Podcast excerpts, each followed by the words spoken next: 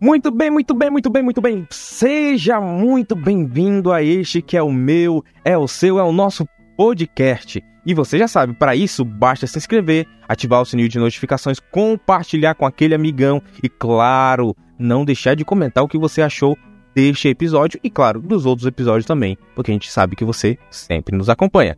E hoje comigo, aqui Oséias, Oséias Gomes, que é fundador e CEO da Odonto Excellence. É tão chique que eu não sei falar direito, né? É rede de franquias lançada desde 2009, é, na, na garagem da própria casa do, do, do, nosso, nosso convidado. E ele tá aqui. E nesse primeiro momento, Oséias, é, sabe a carteirada? Esse é o momento da carteirada. Esse é o momento que você fala, bate na mesa e fala: Eu sou Oséias, fulano de tal, empreendedor tal.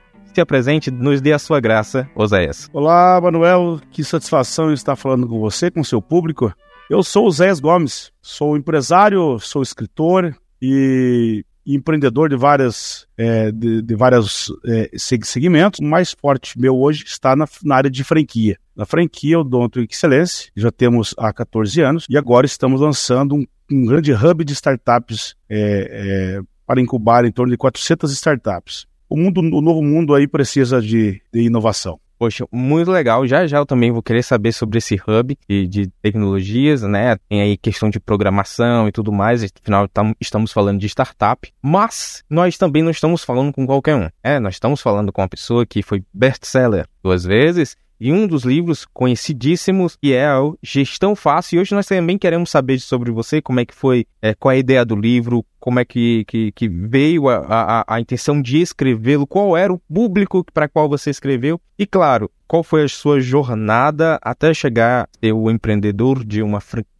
e agora de um hub de startups, tá? E vamos começar, inclusive, por esse ponto. Eu quero entender que você é um empreendedor, né? Empreendedor na veia mesmo. Então, eu quero saber como é que iniciou isso, como é que começou tudo isso. Vamos lá, Emanuel. Eu sou um empreendedor que eu sempre digo que sou um empreendedor emergente. E é um empreendedor emergente aquele que é, não vem de famílias tradicionais do empreendedorismo, e de repente ele acontece, é, ele surge no mercado, ele se desponta. Eu sou filho de pais agricultores, família bastante pobre. Meu pai ganhava um salário mínimo e tinha seis filhos. Você imagina que situação difícil. Nós morávamos em uma fazenda e o proprietário da fazenda deu um pedaço de terra para que a gente pudesse fazer o plantio doméstico, né?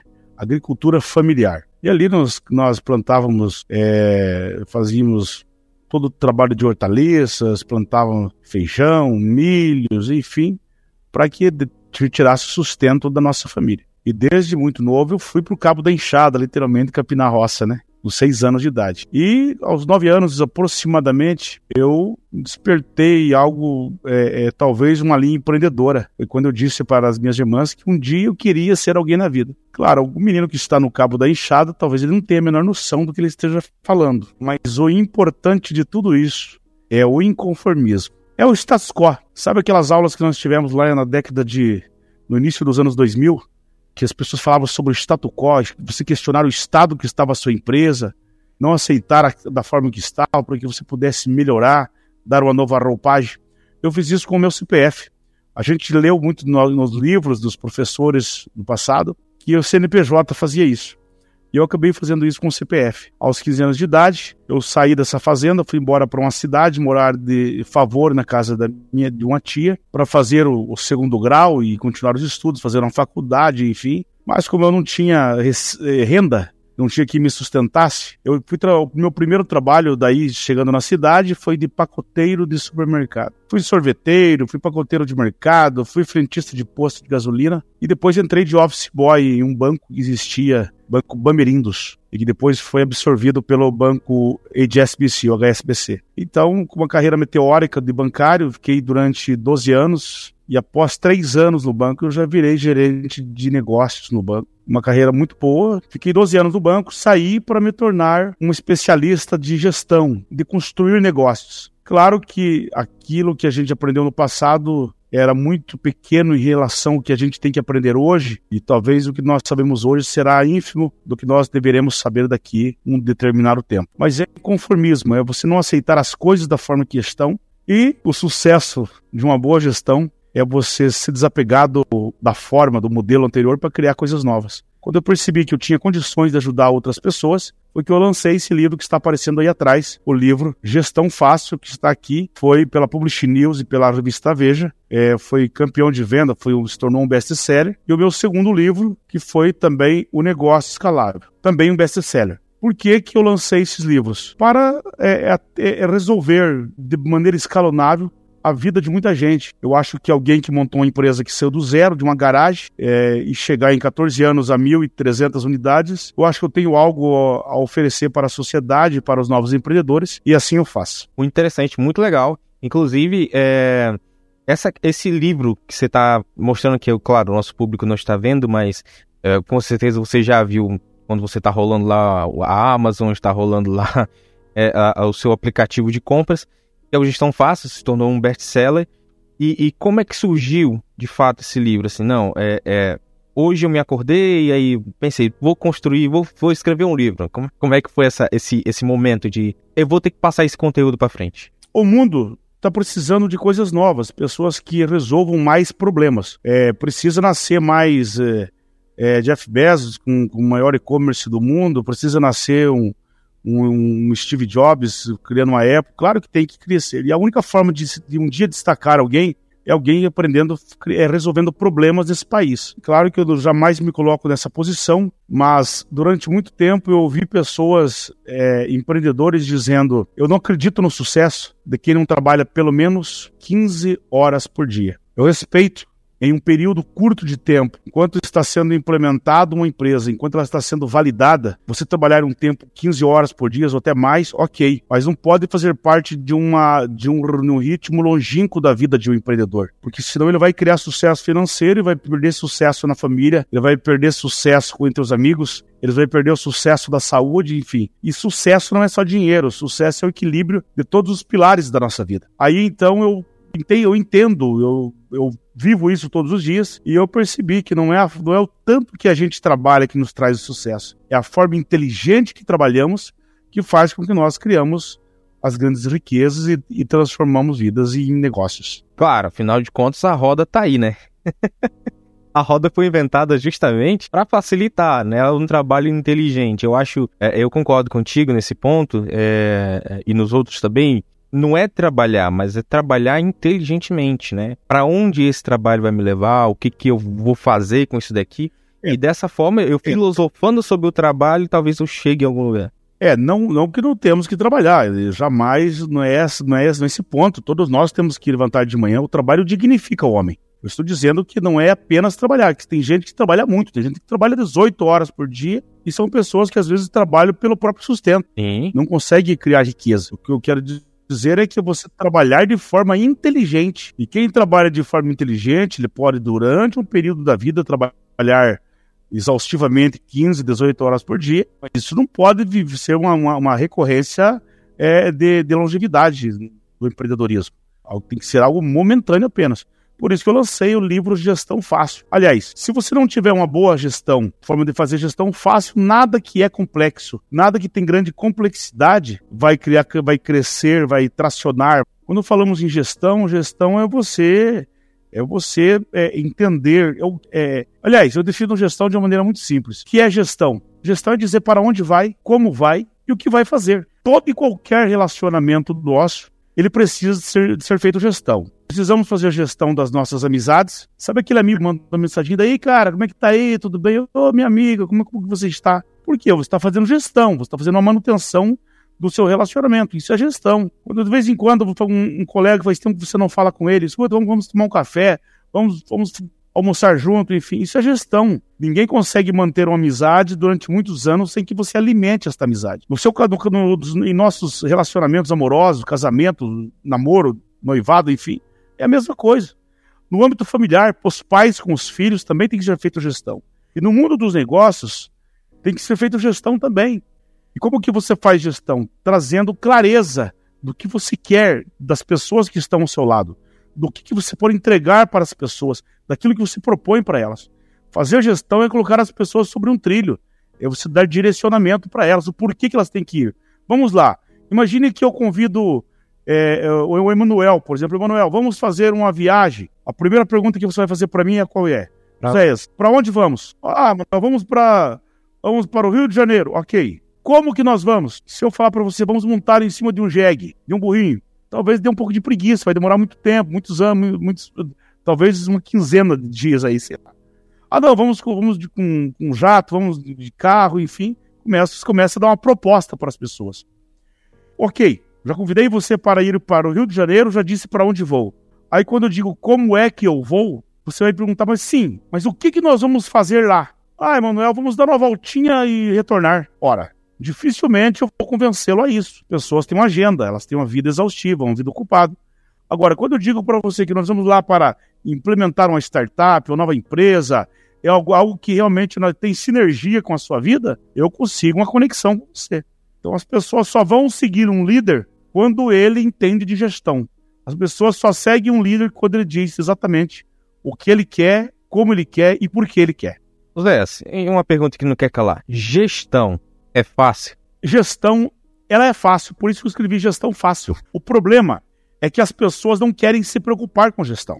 Teve uma, uma, uma crença aí no passado que, quando nós ouvimos falar que o Google, as pessoas trabalham da forma que querem, que as pessoas vão trabalhar a hora que elas bem pensam em trabalhar, a, dá a impressão que não tem gestão. Não é, é assim que funciona, não.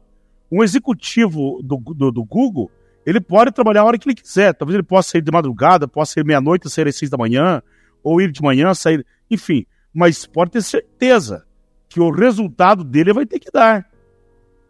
Ele precisa cumprir com as atribuições e com certeza as pressões são grandes, as cobranças são grandes. Gestão não é o que as pessoas imaginam, que você vai enrijecer processos. As pessoas que as pessoas pensam que gestão é você viver uma vida caótica no mundo dos negócios, uma vida engessada. Não, gestão não é isso. Gestão é mais para trazer liberdade do que outra coisa. Porque a partir do momento que eu tenho uma clareza nos relacionamentos dentro de uma empresa, isso transforma em cultura. O que é cultura no mundo empresarial? A definição de cultura é exatamente esta. As pessoas têm que ter a mesma visão. As pessoas têm que falar a mesma língua. As pessoas não podem se dividir em grupos, elas têm que viver em comunidade. Isso é gestão. Sabe a empresa, quando você vai naquela empresa e todas as pessoas parecem que falam as mesmas coisas? Isso é gestão. Por que, que elas falam as mesmas coisas?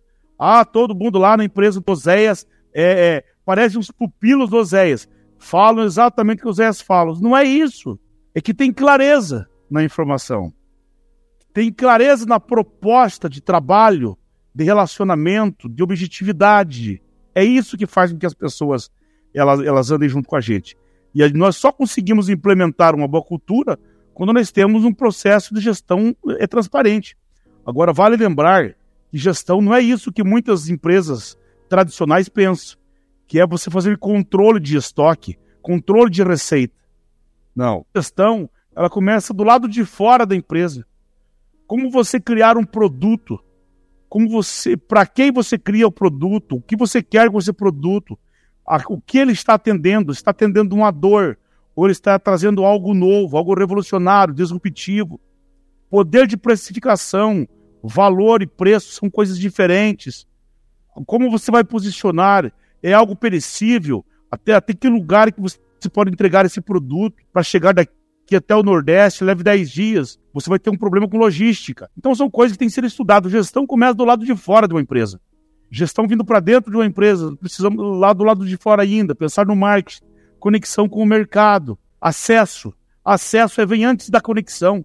Que é acesso? Acesso é, é a coisa mais gostosa dentro, dentro de uma empresa. Acesso é, é, é, a, é a inteligência de como é que eu vou chegar até as pessoas. A gente fala muito sobre conexão. Conexão é algo que já aconteceu, já foi aferido. Conexão é quando algo chegou, quando você aperta a mão de uma pessoa, você se conectou a ela. Mas quando você, enquanto você não aperta a mão dessa pessoa, se tiver um, um, um abismo, alguma coisa entre você e ela, você tem acesso. Criar acesso para as pessoas é mais importante do que, do que, do que a conexão. Ok, Oséias, ah, eu, tô, eu criei um refrigerante. Ok, esse refrigerante está muito caro, está faltando acesso. A precificação está legal, está com acesso ao pessoal de classe A, classe B, grande massa do país. É isso que interessa. Acesso não é só questão de, de, de uma questão física. Ah, vou abrir uma loja, vou me posicionar no centro da minha cidade. Isso é coisa do passado. Hoje, com os e-commerce, tem gente que não tem nem placa em frente às suas lojas e são os grandes e-commerce aí, os iFood da vida, que, os que entregam em delivery, são pessoas que, que, que às vezes vendem muito mais do que quem está com portas abertas. Então é, o mundo mudou. O mundo hoje é de quem atende dores. Só assim nós faremos algo grande e revolucionário, como quatro, cinco grandes homens que demarcaram o, o mundo, né? E, então, gestão internamente, gestão de qualidade, gestão de processo, começo, meio e fim, gestão de ambiente, gestão de qualidade, gestão de satisfação, saímos para o lado de fora da empresa. Tudo é gestão. Tudo é gestão. As pessoas pensam que quando fala de gestão é aquela coisa ortodoxa. Não. Gestão é o que você que compõe a sua empresa, é o teu game. É importante entender isso. José, e qual é a, a diferença entre a auditoria interna e, e esse conceito de gestão que você está passando?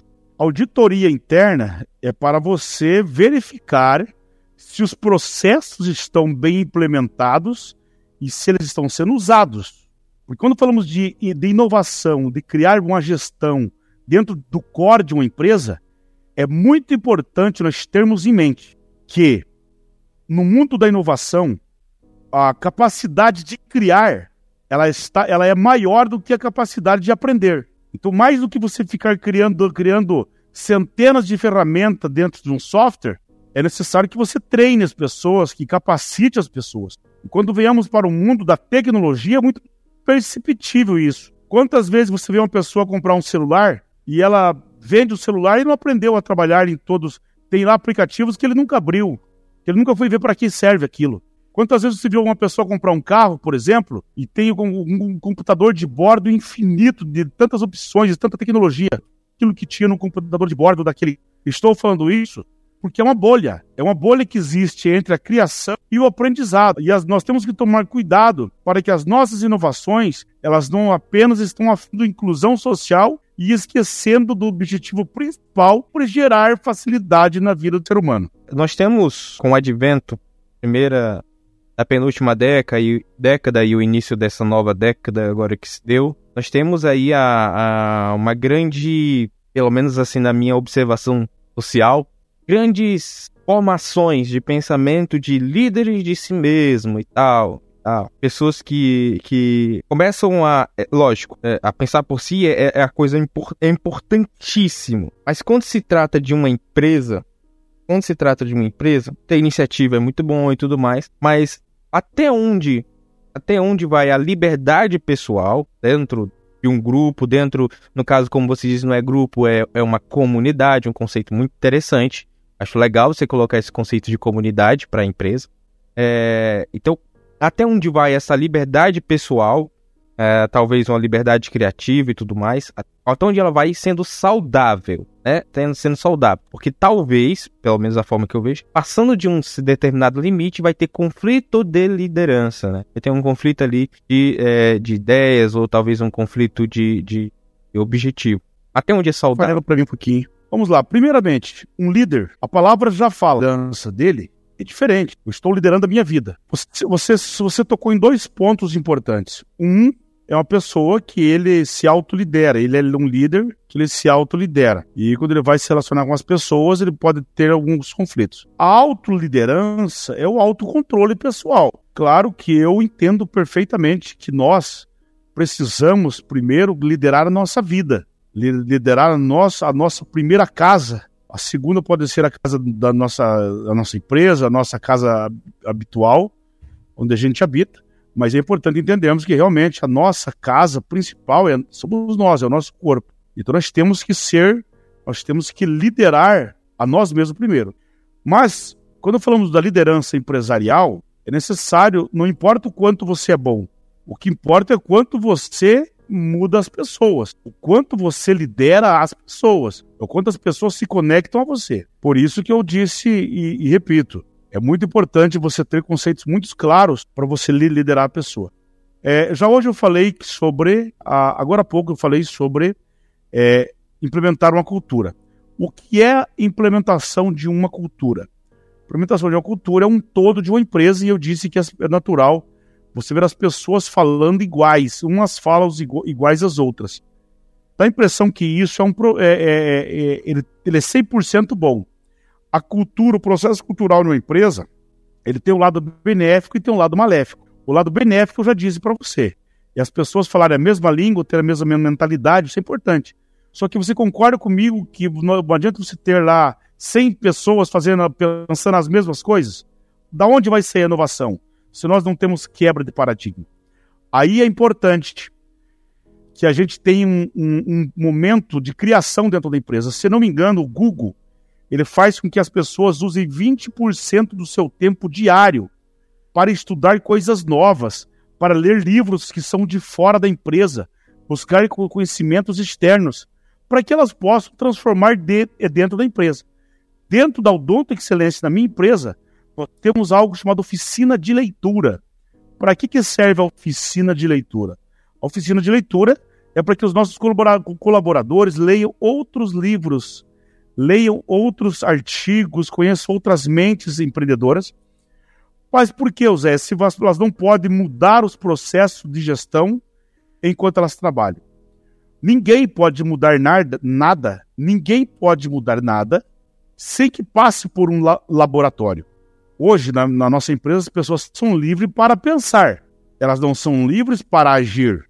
Porque se você implementa algo dentro de uma empresa sem que seja aprovado, atestado, que, sem que esteja em comunhão, em parcimonia com a, com a empresa, isso é rebelião. Isso é você fugir dos processos.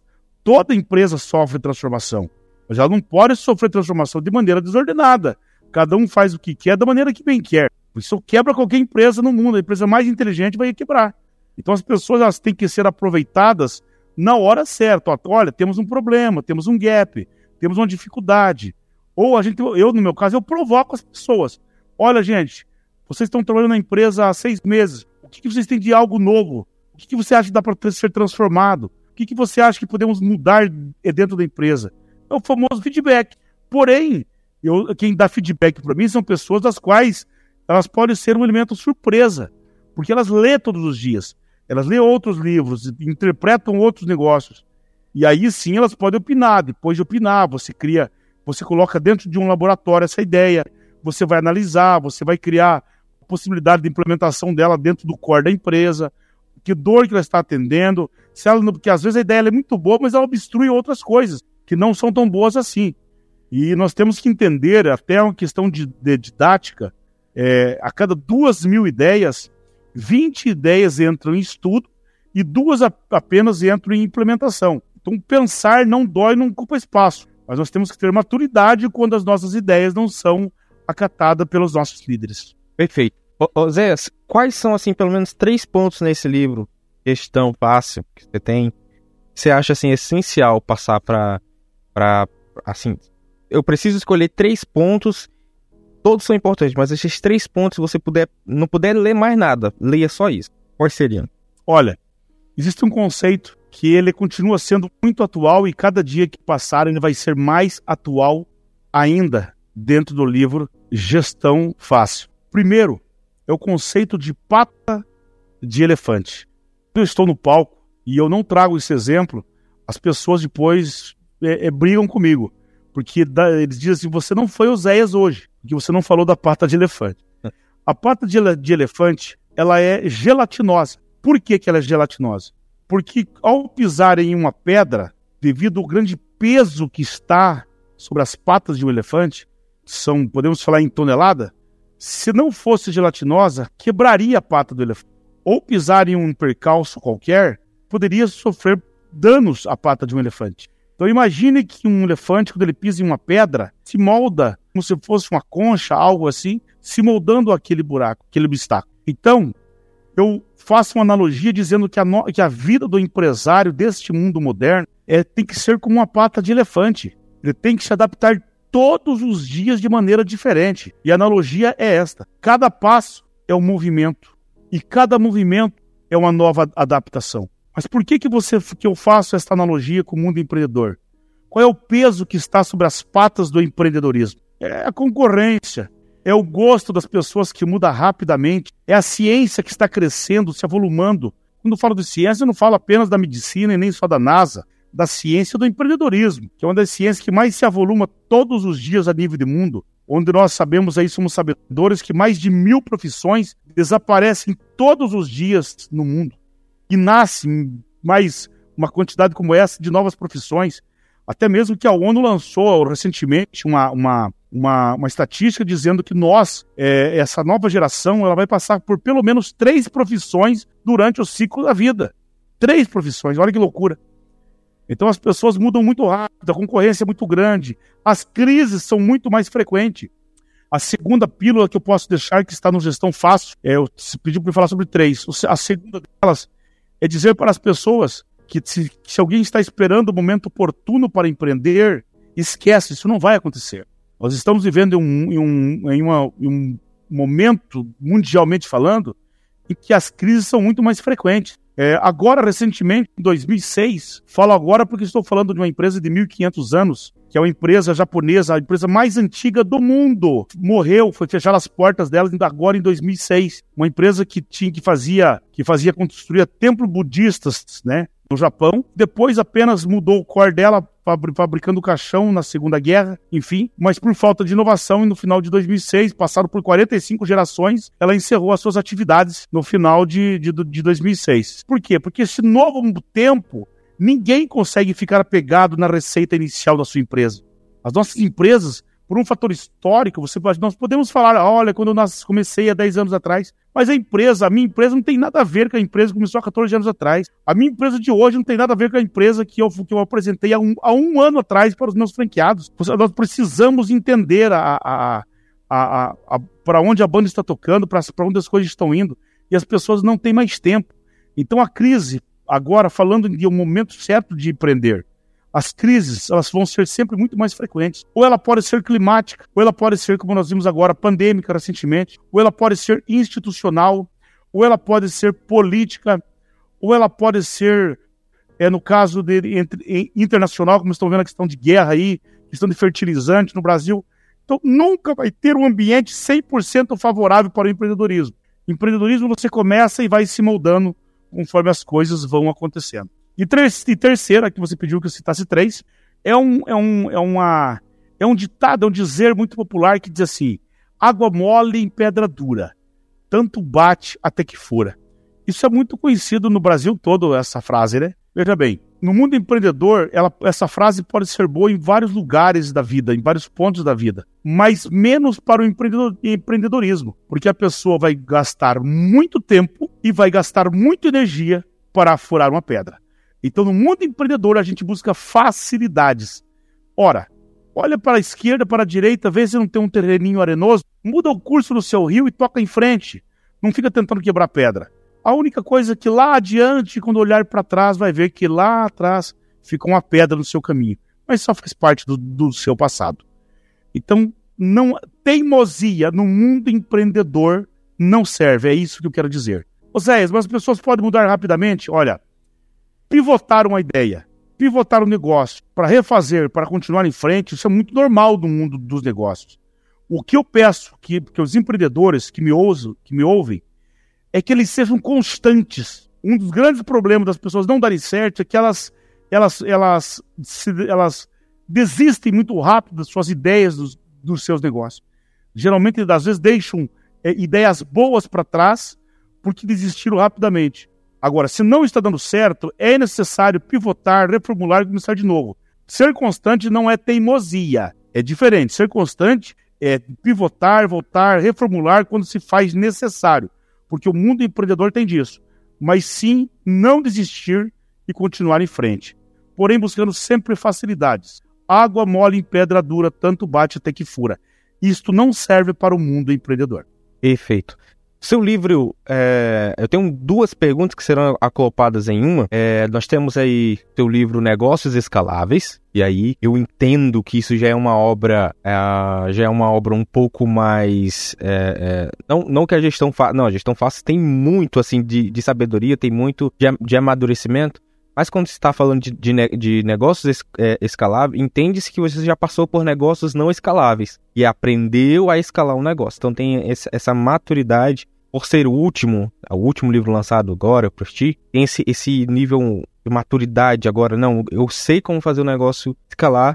É, é, veja isso aqui. Então, eu preciso de um, de um rápido é, resumo desse livro também, já dizer onde a gente pode estar encontrando esse livro. E também, já logo em seguida, são duas perguntas. É, eu preciso saber de ti, aproveitando essa maturidade e tudo mais que você alcançou, como que, por exemplo, um jovem, mancebo, pequeno, gafanhoto está começando agora no mundo do empreendedorismo, ou ainda nem começou, mas quer começar, o que, que ele deveria observar primeiro? Se é disciplina, ou se é atenção, foco, o que, que precisa para ele conseguir caminhar, sendo lá qual for o objetivo, sendo qual for o objetivo. Mas para ele chegar lá, o que, que ele primeiramente vai precisar é se atentar. Vamos lá. É, a segunda obra que eu escrevi, Negócio Escalável, se você, é, ao percebermos, ele é uma continuidade do primeiro livro. Primeiro, ninguém consegue criar negócio escalável se ele não tem uma gestão fácil, se ele tem uma gestão enrijecida, que não consegue tracionar.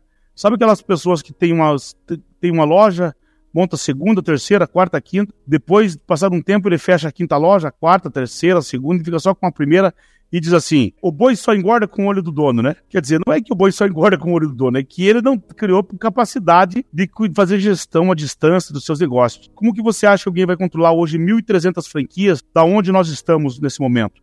No Brasil e na, na, na América Latina, no Paraguai, agora no, no México, Angola, no país africano, em todo o Brasil, enfim. O Brasil, o Brasil é um continente. Claro que eu preciso criar um modelo de negócio, de gestão, que me crie possibilidade de, de escalar. É, obviamente, quando eu lancei o livro Gestão Fácil, eu atendi uma dor dos empreendedores que queriam é, ter o meu, o meu conselho. Quando a minha empresa começa a crescer e criar volume, hoje ao ponto de inaugurar uma franquia a cada 48 horas, as pessoas, a próxima pergunta é, Zéias, o que fazer para escalar o negócio? O que fazer para escalar o negócio? Obviamente, quando falamos de produto ou de serviço, é, a, o, o, grande gap aí é entendermos a questão de propósito, né? E o propósito não tem forma mais eficiente de você definir isso do que dizer assim: só ofereça para as pessoas aquilo que faz totalmente sentido na sua vida, né? E entregue mais do que você recebe. Esse é o casamento perfeito para, para implementar uma, uma franquia. Vamos lá. Então, para se criar um negócio escalável, é necessário que as pessoas se preparem mercadologicamente, estruture algo, imaginando um funil pode iniciar pequeno, mas você precisa abrir lá, largando as suas fronteiras. E no momento da estruturação, é muito importante. Tem muita gente que chega com uma ideia formada para mim, dizendo: Ah, Zé, eu tenho uma, eu tenho uma startup. Eu, desculpa, desculpa. Eu tenho uma, uma franquia. Às vezes, a startup daquela pessoa, ele pode ser um marketplace, pode ser um marketplace de um físico, do digital, pode ser um modelo de isca, modelo de assinatura, pode ser muitas coisas, menos uma franquia, pois que vem com a mente já formatada errada para isso. Então, a estruturação de um negócio é muito importante nesse momento. Respondendo à geração desses novos empreendedores, talvez uma sorte nesse momento até melhor do que a minha, porque é impossível, além da saúde e do berço familiar, que o meu foi muito bom, eu sempre digo que os meus pais nunca me deram nada que eu tenho, mas me deram tudo que eu sou.